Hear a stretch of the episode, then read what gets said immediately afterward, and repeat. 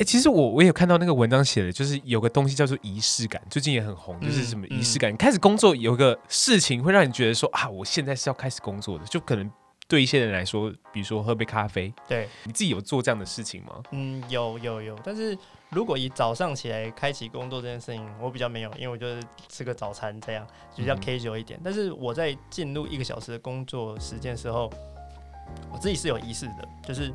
我自己的仪式是，我会先去洗手，洗手，洗手，对，我会先洗手，洗手。对，没错，洗手，OK，就是，把一些，就是一个沐浴，沐浴，沐浴你的手，就是手，手的部分。洗完手之后，然后我就去倒一杯水，然后倒一杯水，然后就是开始坐在书桌前面，然后就会进入刚刚我讲的十到十五分钟的开始处理事情的 casual 时间。洗完手之后，我就觉得，嗯，好像。手干净了，然后这样脑袋里面就没有什么烦忧的感觉。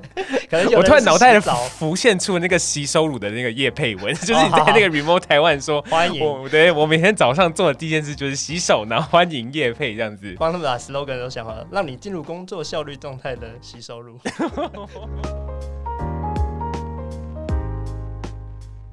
Hello，大家好，我是 Leo，欢迎收听《生动台北》。在这个节目里呢，我们会邀请各式各样的来宾，用不同的角度出发，去看看台北这座城市，还有属于他们对这座城市的印象或是故事。那今天呢，我们用什么样的方式去听听台北这座城市呢？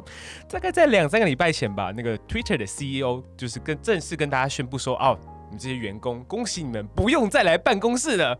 他们不并不是被资遣，而是呢，接下来要进入一个大远距的时代。然后你想象啊，就是在台北，虽然我们疫情没有那么严重，可是我们毕竟还是一个大都会区。所以呢，我在想哦，在台北就是远距工作人实在是应该也是蛮多的。所以呢，今天我们邀请 Remote 台湾社团的创办人 Andrew 来介绍一下他的数位游牧生活，还有他的社团。我们欢迎 Andrew。掌声欢迎啊！你要说话，我帮你配罐头音效声。Hello，Hello，Hello，大家好，我是 Andrew，然后我是 Remote Taiwan 的其中一位主理人。因为我们其实管理的呃管理的员管理员其实有三位，但是主要在处理社群的事情是我在负责。然后大家好，我是 Andrew。Hello，Andrew。其实我真的要非常感谢 Andrew，因为 Andrew 其实创了不少社团，而且呢，而且呢，我在他一我。他开始在很草创的初期的时候，我加入 Andrew 创的一个社团，然后我记得那个社团是约大家喝咖啡的吧？对对，对，对那个社团，虽然听起来这个。原因有点奇怪，就是这是一个就是约咖啡，然后大家可以好好就是认识的一个社团。不要乱想，是约咖啡。对，就是单纯约咖啡。然后那时候我刚开始趴开始很草创的初期的时候，我在那边约了很不少人。然后呢，真的做了三四集蛮有趣的题目，然后大家就觉得说，哇，有有几集真的蛮有趣的。其中有一集我特别印象深刻的，他就跟我说，哎，Leo Leo，你在做 Podcast 对不对？就是你，嗯、我有一个很有趣的经验，我觉得你可以就是做成 Podcast。他说他。当过九宿小姐，那她九宿小姐呢？这件事情她写了九千字的心得文，嗯，然后我说哇塞，有人当酒宿小姐还把它写成九千字的心得文，实在太猛了。然后那时候我就在那个社团认识了非常非常多的人。那其实我蛮好奇，就是想问 Andrew 的一件事情啊，就是为什么你会想创，就是创立这个 Remote Taiwan 这个社团呢？OK，呃，其实那个社团其实也是因缘机会，因为其实是朋友的朋友，他是一位 UX designer，然后他叫 Jenny，然后他其实之前在都是在欧洲工作，然后他自己是的职业是 UX designer researcher 的，比较偏向 consulting 的角色顾问，所以他那时候就刚好有一次回来台湾，他就发现说，哎、其实其实台湾没有什么人在谈 remote working 跟 digital nomad 的这种。东西，所以那时候他就弄了一个活动，然后那个活动我朋友也找我一起去帮忙，所以我们就认识。所以我们在那场活动结束之后就开了这个社团。OK，对对对。那那所以你在参加这个活动之前，你就本身就是远距工作的，就是不是在办公室工作的人吗？呃，其实不是，其实你本来在办公室工作，呃，但是因为我只是在那个创那个社团的那段时间所在的工作是也是一间小型新创，然后我们的工作时间也是比较弹性跟自由。那基本上如果有临时有事情想要在家工作，其实也是可以的，但基本上。因为大家还是会想要面对面工作，所以那个时候大家还是会进办公室这样子。OK，所以你们在社团创立的初期大概是在几年前？大概是二零一八的年底，我没记错的话。OK，那时候大概大家对远距工作这个概念并不是特别熟悉，你觉得呢？呃，的确没有很熟悉，所以那个时候，呃，刚开始在宣传跟呃宣导这件事情的时候，其实我们也是觉得说，哎，怎么好像没有什么人有反应，或者是知道这件事情的人，的确也是很少。嗯哼，最近就是因为武汉肺炎的关系，就是整个就是社团人数有就是递增的现那个现象吗？还是社团人数是因为肺炎的关系是暴增，没错。但我觉得这件这这个趋势其实从去年就开始慢慢有人在讨论，所以相较于那时候社群创办的时候，社群创办的时候来说，呃，去年的确有开始慢慢有更多人开始讨论这件事情。那当然，当然，当然到了肺炎是暴增的。OK，OK，、okay, okay, 那为什么就是先撇除肺炎不要讲？你觉得为什么就是在肺炎时间，然后肺炎之前，大家会开始注意到这件事情呢？OK，OK，okay, okay, 呃，一方面也是呃，台湾，我觉得这跟台湾的新创环境一方面也有关系，因为新创开始。慢慢蓬勃发展之后，大家就开可以开始理解，诶、有些工作它其实我不需要进办公室，我就要靠着网络，然后靠着软体，然后靠着一些协作工具，然后我就可以产生一个新的不同的办公模式。然后另外一方面也是，呃，美国、中国那边在这样的大趋势的状态上面，其实已经趋于更加成熟。所以当这两个，我觉得这两种两两种状态结合在一起的时候，也其实也让台湾这个环境，大家也认更加认识到说，诶、欸，这个好像是是一个新的趋势。对，然后公公司面向也会开始考虑说，嗯，那我们是不是可以开始部分 remote，或是把这件呃当远距这件事情当成一个福利发发放给员工？假如说你的表现好的时候，我们就可以来做这件事情。嗯哼哼，对，就像你刚刚讲的，当初可能它是一个优优惠，就是你员工表现好的时候，哎，可以让你回家工作。可是现在就变成一个选择的问题。对，就对很对很多人来讲说，哎，你今天如果真的是你，如果这件事情可以在家完成，你可以选择在家里工作完成。嗯，这个事情在台湾是常见的吗？这件事情在台湾其实并没有，并没有那么常见。说老实话，因为我觉得第一方面跟台湾的公司就是呃产业结构也有关系。因为公嗯台湾的话，产业结构其实还是蛮多是属于，假如说你要进公司的那种制造业，或者是呃需要硬体类的为主。那相较于呃可以完全远距的那种软体类，它可能就没有没有没有那么的呃多，所以。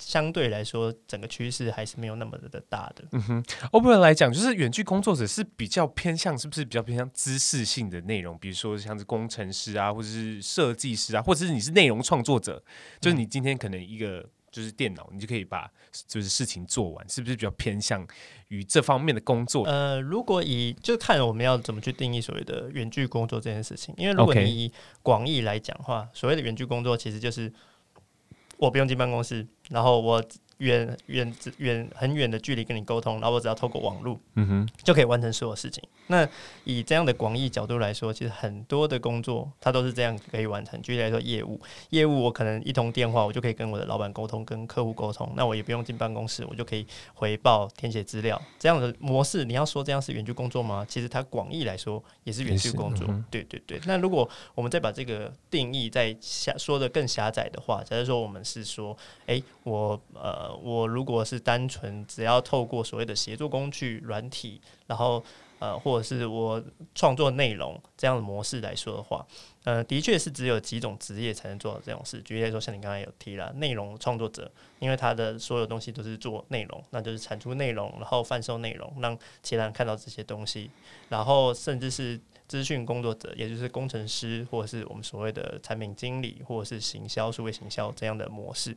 所以这样的模式来说，我们以狭义的定义来说，的确它就是比较偏向我们刚刚说的，呃，它就是一个比较属于资讯类为主，跟你需要呃产出所谓的知识跟呃用脑力的方面的类型的工作者。嗯哼哼，那你刚刚讲那么多，就是我会蛮好奇的是，你自己的工作呢？你自己的现在生活形态是怎么样呢？OK OK，呃，我自己的工作类型其实呃一直以来都比较偏向行销跟业务，所以综合起来，我比较像是所谓的现在有一个新的名词叫做 BD，叫做 Business Development，就是所谓的商务开发的职位。嗯、对我我的位置比较偏向这样子。OK，所以你平常工作的时候是需要进到办公室里面的吗？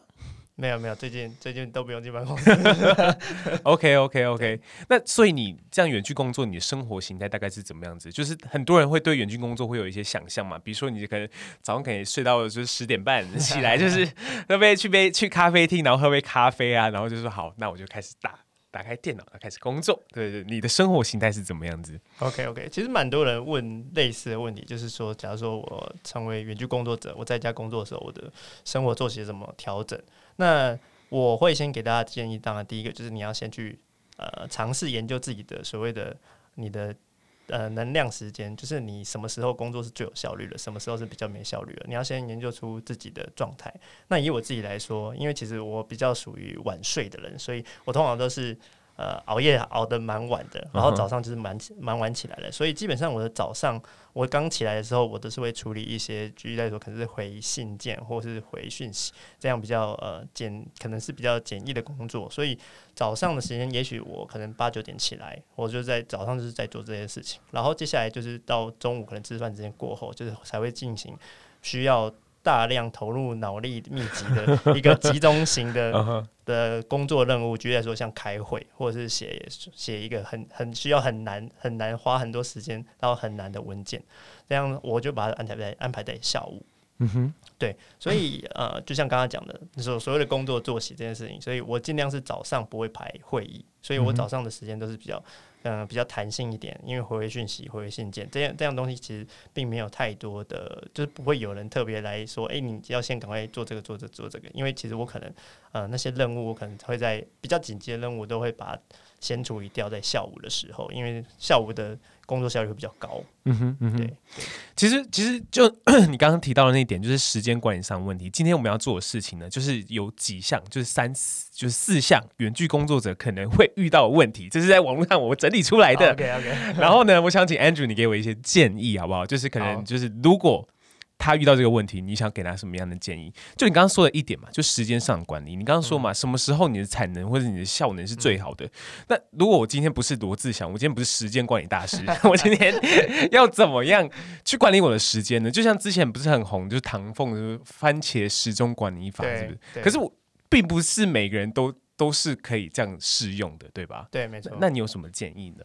呃，我们先讲唐唐凤的那个番茄钟管理法，因为因为每个人的呃精神集中程度其实都不太一样。那举例来说，唐凤会用这样方法，他可能是他长期实验下来，他觉得他自己一次可以集中三十分钟，那在三十分钟内他就可以做到很多事情，他的效率也会超高。OK，你可以稍微介绍一下，简单介绍一下那个番茄时钟管理法。OK OK，番茄时钟管理法基本上就是它会有一个番茄钟。然后那个番茄钟就是每你每次集中精神工作的时候，你就设定可能是二十五到四十分钟左右。那每个人状态会不太一样。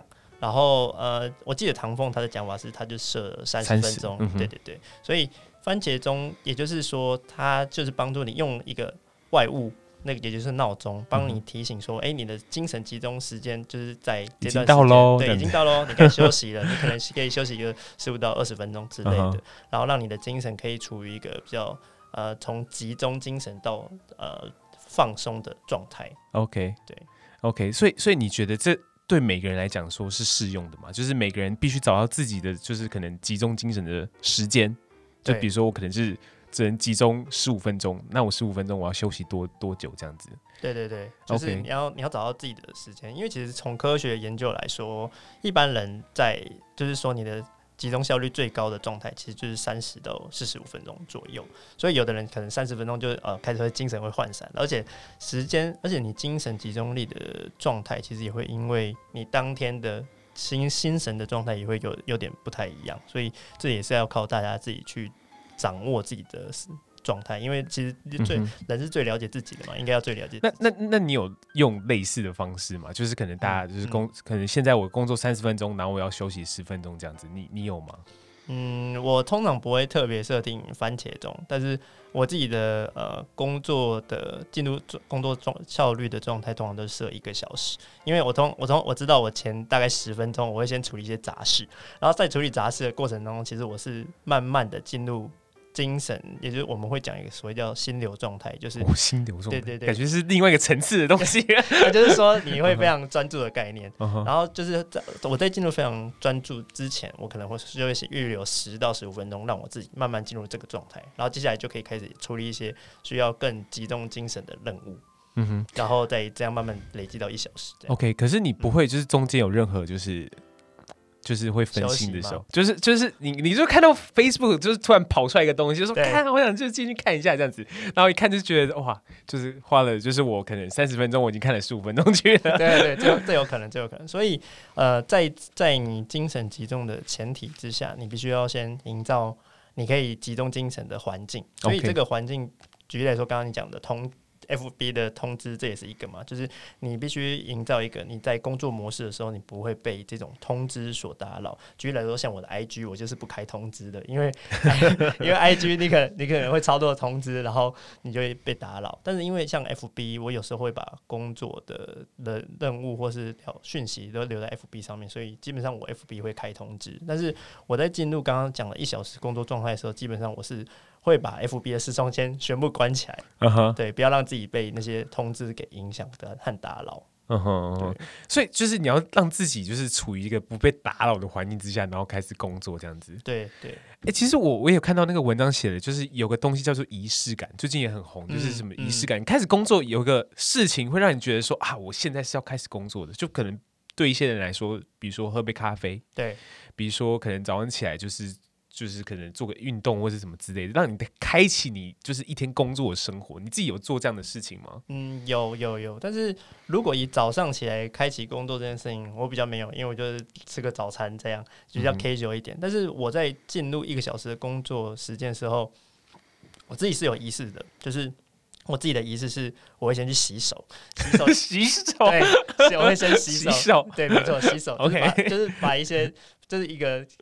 沐浴，沐浴，沐浴你的手 是，是手手的部分。洗完手之后然后我就去倒一杯水，然后倒一杯水，然后就是开始坐在书桌前面。然后就会进入刚刚我讲的十到十五分钟的开始处理事情的 casual 时间，所以这是我的比较我比较呃常做的一个 routine 的仪式，就是洗手，然后倒一杯水，然后喝水完以后就开始做十到十五分钟的小 小小任务。哎、欸，可是我蛮困惑的，这洗手，你这个结论是怎么来的？洗手的结论、呃？因为我很喜欢洗手。OK，好，好，OK，所以你有你有特别哪一哪一排的那个沐浴乳？呃，那个洗手乳？洗手乳没有没有没有没有，哦、基本上只把手洗干净这件事情是我一个呃，我自己思考我自己要怎么去进入一个状态的一个过程，因为我自己蛮喜欢洗手的，然后洗完手之后，我就觉得嗯，好像。手干净了，然后这样脑袋里面就没有什么烦忧的感觉。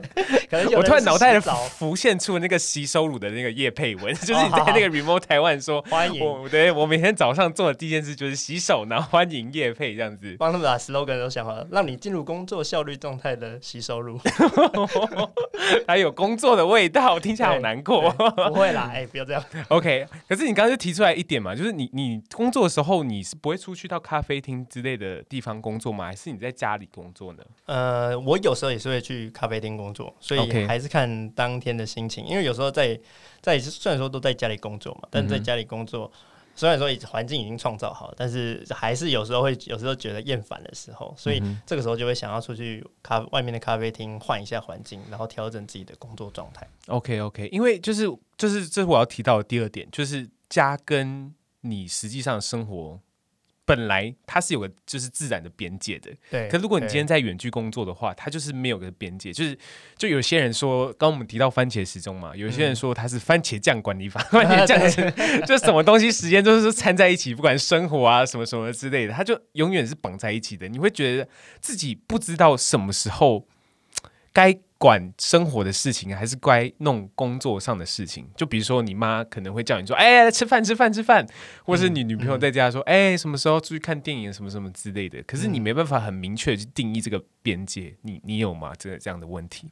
嗯，基本上一开始进入所谓的在家工作或者是远距工作的时候，其实我也是有类似的问题，就是我要重新去调整我自己的心态，就是把呃工作跟生活是比较切分开来的。但我自己觉得，因为每个人状况不太一样，但我我自己的状况是，我觉得我现在有一点把工作跟生活混在一起。但是整体来说，虽然说有人说你这样会超时工作，但我我是觉得我自己没有 没有到超时工作了，因为有时候可能我反而变成是我工作工中间的空档，我就休息一下，反而是去做家务，家务 对变变得可能吸个地板啊，或者是晒个衣服，变得是我的缓冲时间。因为一般人可能在工作中间的空档是，他可能十到十五分钟休息时间，他是要划手机，对他划手机，他就喝咖啡。那对我来说，我就哎、欸，有多了十五分钟可以做家务的时间，我就去做一下家务。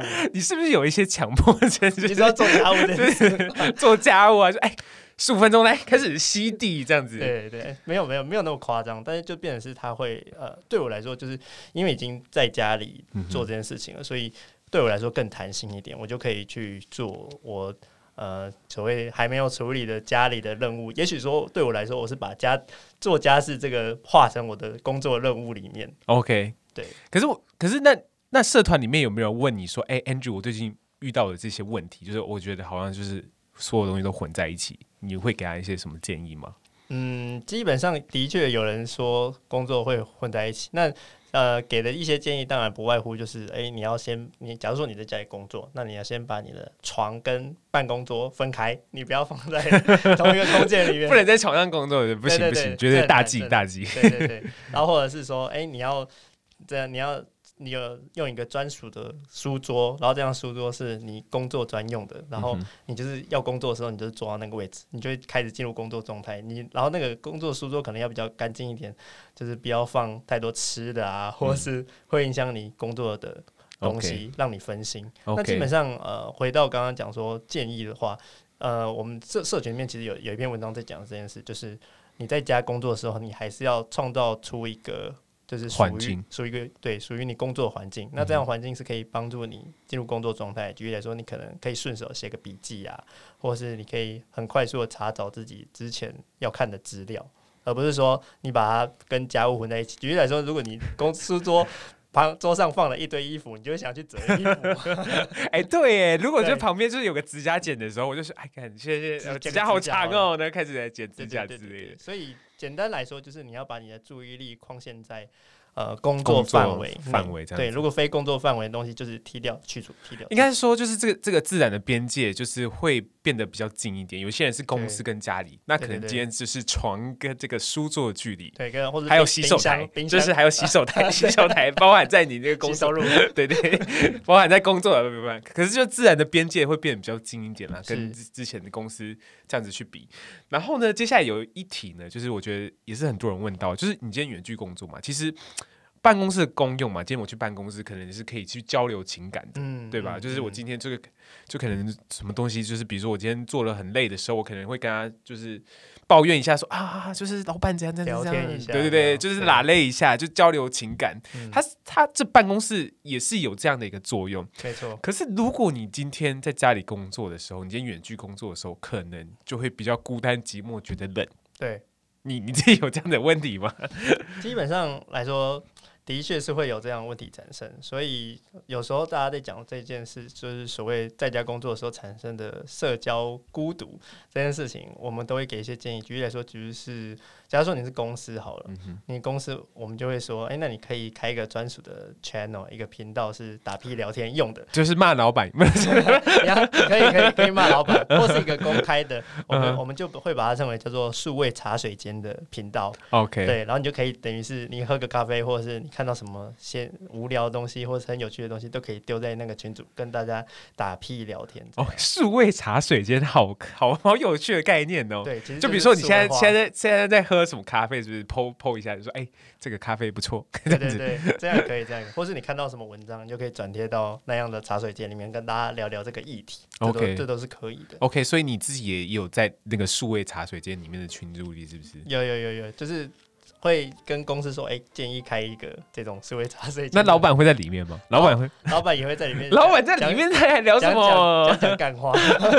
没有，也是有没有老板在里面的群组。哦，对对对，好好，对，我觉得就是讲这种干话，就是老板不能在里面呢、啊，这是这是很很严重的一件事情。OK OK OK，好吧。那下下一个问题呢，就是在远距工作工作上面。就是你可能会跟你的同事，不管是老板，嗯、会有一点点上一点点的沟通的障碍。嗯，嗯就比如说，因为你就像你刚刚讲的嘛，数位茶水间，就是你今天要可能拿到你的手机，嗯，打开那个讯息的时候，你还才会知道是现在要发生什么事情，或是做什么事情，对吧？没错。那那有时候，有时候。这个东西你可能很急着想要告诉他，可是发现会有那个时间差，发现我没办法直接对你就是直接沟通这样子。嗯，那你自己有遇到这样的问题吗？呃，因为基本上来说，人在沟通的时候，其实都会看对方的表情手势。嗯、我就我记得有一个原则叫做什么七三一嘛，就是人的人的通常都是基本都是靠六到七成的是看对方的肢体语言跟讲话的语气来来判断说。他讲这句话的意思到底是什么？对，对，然后剩下的几层才会是透过一些文字或是内容。对，没错。但但是你完全转成数位的时候，你就是会很难理解对方。没错，对方讲对讲这句话到底是嗯，他讲这句话到底是带着兴奋的语气呢，就 还是开心的语气呢？就揣测对方的心情到底是什么？他他没有加表情符号，所以这是什么意思？对，但感觉看起来打这句话的时候很严肃。对，这样概念。所以一方面在我们在讨论远距沟通这件事情的时候，也就是文文字上的使用，通常都会建议大家尽量能够在文字里面表现出表情，或者加一些 emoji 来让大家理解说你这你讲这句话其实不是不是很生气，哦，一些一些波浪之类的，对对对对对，尽尽量让大家在这当中去理解你讲话的情绪。那假如说是真的很紧急，需要强烈沟通或者是紧密沟通的状态的时候，当然建议还是直接视讯跟电话给他打过去，就是让大家可以。更紧密的看到你对方的表情，然后从从对方讲话的语气里面快速的沟通，快速的理解。我觉得这个点实在是很重要，因为我们现在 Podcast 有一个 partner 嘛，然后他就是其时常不会回来，你知道吗？就是而且回的时候就一两句，然后回的时候一两个字，然后然后他说哦，就是你有什么事的话，就直接就是打电话给我。可能他用的手机的习惯就不是那样子，他可能就是用手机的习惯，就是他可能就摆在旁边，然后就是不是很重要的讯息，他可能就哦。就先先放放在旁边这样子，可是有时候你真的是有很很着急的事想要找他或者什么样子也，就直接打电话会比较快一点，是是？对，当然还有另外一种做法是，有的人就直接留语音的讯息，就是对的，你很常在路上看到有人对着手机在讲话，然后就录一段讯息这样。丢给对方，让直让对方直接听你讲话，uh huh. 这也是一个可以可以参考的做法，就是让对方可以更快理解你的情绪跟你想要讲什么内容。嗯、因为打字其实还是需要一些架构性的跟去思考你要打什么样的文字出来。OK OK，那你在经营社团的时候呢，你有遇到其他问题吗？刚刚那几个问题是我就是在网络上就是列举出来，就是可能大家就是可能比较常遇到的问题。那、嗯你自己在社团经营的时候，看到大家还有什么样的不一样的问题吗？嗯呃，如果在讲远距工作者，其实呃，刚刚讲的其实都是比较偏向个人效率这件事情嘛，嗯、就是我在家工作的时候，我要怎么达到更好的效率？对那，那我会被什么样的东西给影响？那这这当然是其中一个。嗯、那在我们社群来说，因为其实我们社群营造的是一个生态系的概念，也就是。呃，不管你想是想要找到远距工作，或是公司面向想要找到远距工作的 solution 解决方案，我们都尽量可以帮助你找到适合的。嗯、那所以除了个人的工作效率之外，其实我们也遇到很多问题啊。举例来说，呃，税务的问题，就是有的人就会说，诶、欸，其那我如果是远距工作，那我要怎么跟公司沟通所谓的呃我的福利啊、劳健保啊、税务啊？因为他的公公司可能是在国外嘛，嗯、然后他在台湾是没有分公司的，那就会有人遇到像这样的问题。那这是可能其中一个，那也有.也有可能是有的公司他就会想说，哎、欸，那我我的公司如果要做这这个远距工作的团队，那我应该要。呃，我在筛选人的时候，我在选这样的人才，是不是有什么需要有什么个性？OK，我需要注意什么事情，嗯、或者是我有什么方法可以先筛选出他可能是比较自律的这样的方法？因为其实，在讲讲到讲到远距工作，最重要还是自律。自律，对对。因为我们刚刚讲前面讲到很大一段，就是工作效率这件事情。如果你没有自律，什么什么效率都没有。OK，远距工作最最最重要的一个点就是自律。没错，就是不管你在讲时间管理，不管你在讲管理你的生活，嗯。嗯就是远距工作最核回归到一个核心的点，就是你要怎么去管理你自己。嗯，就是 overall 这是你的自己的生活，对吧？你要怎么去管理你自己是很重要的。那你要不要再就是稍微就是帮你的社团打一些广告呢？广告吗？广告。嗨，大家好，我们是 Remote Taiwan。remote 就是 remote working 的 remote，然后台湾就是 T I W A N，就是我们是 remote Taiwan，，然后我们现在正在建立所谓的远距工作的生态系，那包含就是个人工作的效率培训，那甚至是。呃，职缺的部分，然后到公司面向的顾问跟解决方案，目前都有合作伙伴，然后也欢迎大家来洽询或是聊聊，有任何想法都可以聊聊。对，嗯哼嗯哼，就是如果你就是远距工作上面有任何。任何的困难，就是欢迎你直接加入这个社团，对不对？对对，Q A Q A，OK OK。那我们今天很谢谢 Andrew 来跟我们分享那么多，哎，就是那么多，就是不管是远距工作上面会就是遇到困难啊，还是就是遇到的一些问题之类的。嗯、那其实我蛮好奇的，就是我都会问蛮多来宾的问题，就是你想象你的台北市是什么样子的？你印象中的台北，就比如说你可能不太常出门，可是你出门可能要去咖啡厅。你可能你的台北生活是怎么样子的？我的台北生活嘛，嗯，嗯，因为其实我是淡水人，所以所以来台北市生活对我来说也是一种有点像来外地的感觉。有吗？有吗？淡水淡水是这个整个大都会区，淡水国哎，淡水是一个偏乡，哪有淡水哪是淡水国？淡水是就是我们是一个大都会区啊，现在不会有人在称自己是新北人了吧？我不知道，我不知道，会有会有，还是会有。好，好，好，对，但是对台北台，我们说如果是大都会，我们说台比较呃台北市这个这个概念来说的话，对我来说，台北的因为这边的咖啡厅啊、酒吧啊，或是很多呃生活上面的娱乐其实很多，所以对我来说，它就是一个。充满诱惑的快乐。OK，就家里工在家里工作累的时候，就觉得说哦，如果你要放松的话，就是去约的时候就去台北，是不是？对对对，就会进入那个充满奶与蜜的 快乐之地去 玩乐一下。哇塞，就是把台北市讲的怎么有点有一点有点开心，有点有点就是 have fun 的地方。对对对，对，OK OK，那你最常去的就是酒吧，来说一下。酒吧吗？最最近最近很少去酒吧，哎，求推荐。好了，我们今天谢谢 Andrew 来跟我们分享那么多。如果你喜欢今天这集的内容，欢迎上我们的 iTunes 给我们五颗星星，或者上我们的 IG Sounds in Taipei 去听听更多台北不同的声音。那我们今天谢谢 Andrew，然后我们下次再见喽！谢谢大家，谢谢大家，拜拜。